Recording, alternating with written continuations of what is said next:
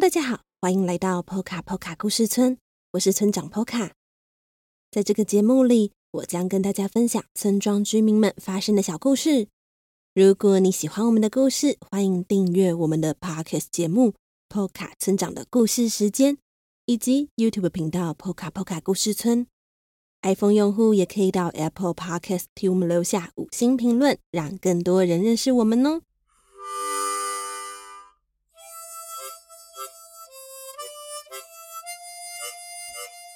Hello，大家好久不见呐！因为上个星期呢，小村民的阿嬷，也就是村长的妈妈，得了带状疱疹。那这个病呢，是有可能会传染给还没有打过水痘疫苗的，特别是小婴儿。所以上个星期，村长的妈妈没有办法来协助村长照顾小村民。那再加上村长上个星期呢，都在赶第四集的小河童系列绘本，本身也非常的忙碌，所以就没有办法更新节目了。那隔了一周没有更新节目，这一次呢，就立刻带来全新的单元，叫做乔弗瑞先生的冒险笔记。那乔弗瑞先生的冒险笔记里面的故事，都来自小河童的老师乔弗瑞先生到波卡波卡村居住之前，在世界各地旅行冒险听到的或是遇到的故事，内容风格和在波卡波卡故事村里面发生的事情非常的不一样哦。今天的故事是在描述一个叫做克拉尔提斯号的船只。名字是不是有点长，又有一点特别呢？那么，让我们一起来听听克拉尔提斯号发生的故事吧。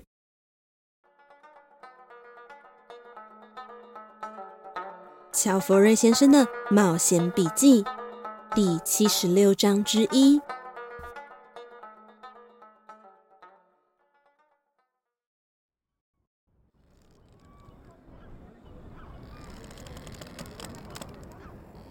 克拉尔提斯号是个位在提菲比小镇的船只。说到提菲比，这是个以捕鱼闻名的小镇。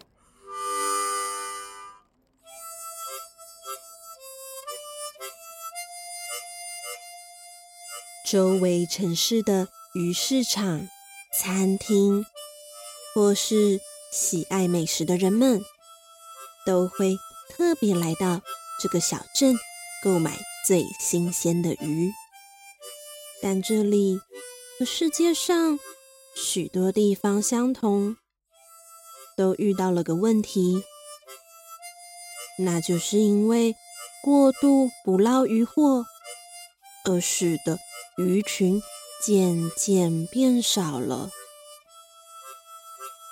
以往能够满载而归的船只们，现在能捕到的鱼，常常就只剩两三只而已。面对提菲比小镇逐渐萧条的状况，克拉尔提斯号是他们最后的希望。克拉尔提斯号不是普通的船，而是一个海上餐厅。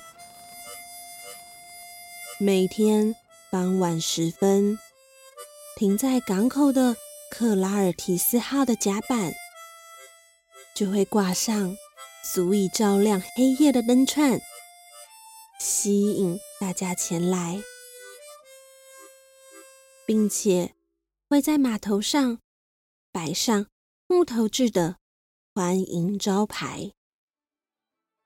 走进船只的内部，里头是个大型的餐厅，有着深色的木纹地板，墙上挂着地图，与提菲比小镇以前的照片。乐手在台上演奏着轻快的乐曲，台下的群众热闹地聊着天，品尝着来自远方的美味海鲜。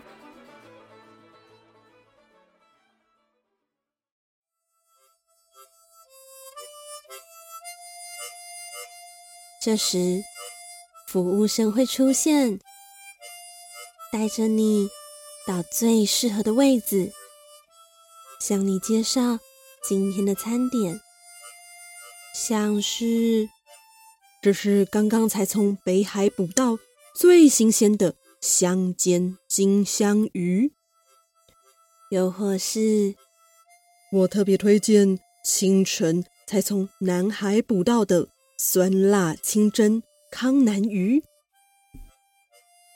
你发现了吗？刚刚服务生介绍的鱼，一个在北海，一个在南海，而克拉尔提斯号则位于最西部。为什么能够在短时间捕到两个距离完全相反的鱼，并且保持新鲜呢？这就是克拉尔提斯号吸引人的原因。当你品尝美味的餐点到一半时，船长兼主厨密斯恩来到餐厅向大家致意，询问今天的菜色如何呢？有没有还想吃哪些海鲜呢？密斯恩向大家保证，只要在这个星球上出现的鱼类，他和他的水手们都能够为大家捕到。曾经有比较爱刁难人的美食家向密斯恩提出极为远方的渔获。即使是世界上最快的船只，都得花上一个星期才能往返。但这一样难不倒密斯恩与他的船员们。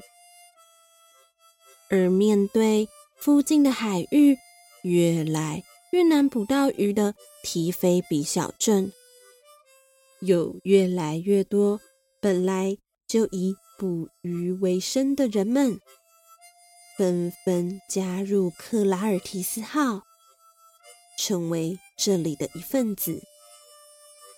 借由克拉尔提斯号能够在短时间到非常遥远的海域捕鱼的特点，为即将衰落的提菲比小镇获得一丝重生的机会。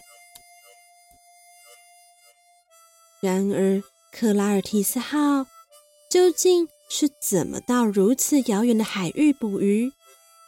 重要的是，是如何在短时间之内捕到鱼，再回到提菲比小镇呢？是因为它的航行速度特别快吗？毕竟，以克拉尔提斯号的外观来说，就只是艘普通的船只。行驶在海上的速度虽然不慢，但也绝对不是特别快。究竟是怎么办到的呢？这个秘密就在船长室中。下一集《乔弗瑞先生的冒险笔记》将和大家揭晓答案。